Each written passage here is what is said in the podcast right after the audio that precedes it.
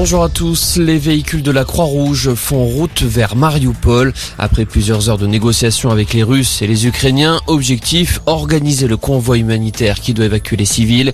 En parallèle, les pourparlers entre les deux nations ont repris aujourd'hui en visioconférence. De son côté, le président Volodymyr Zelensky s'est entretenu avec Emmanuel Macron.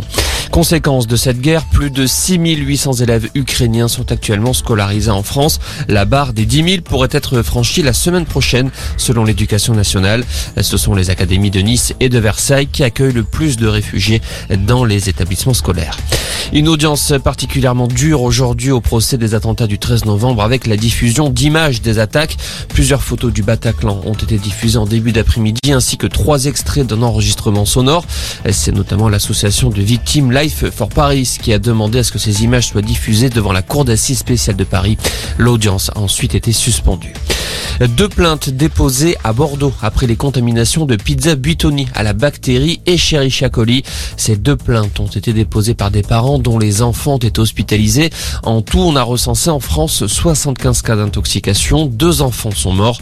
Le groupe Nestlé assure que les premiers tests réalisés dans l'usine de Caudry dans le Nord sont tous revenus négatifs. En foot, la Coupe du Monde au Qatar va devenir plus concrète ce soir avec le tirage au sort des groupes à Doha. Les 32 participants sont répartis dans quatre chapeaux. La France de Didier Deschamps est tête de série, mais pourrait tout de même tomber sur l'Allemagne, championne du monde en 2014. Et puis le printemps, entre parenthèses, la neige a investi une partie de la France. 20 départements sont toujours en vigilance orange neige verglas. La quasi-totalité de la Normandie est concernée. Selon Météo France, il n'est pas exceptionnel de voir de la neige en avril. En 2008, une légère couche de neige avait recouvert Paris début avril. Voilà pour l'essentiel de l'info. Excellent après-midi.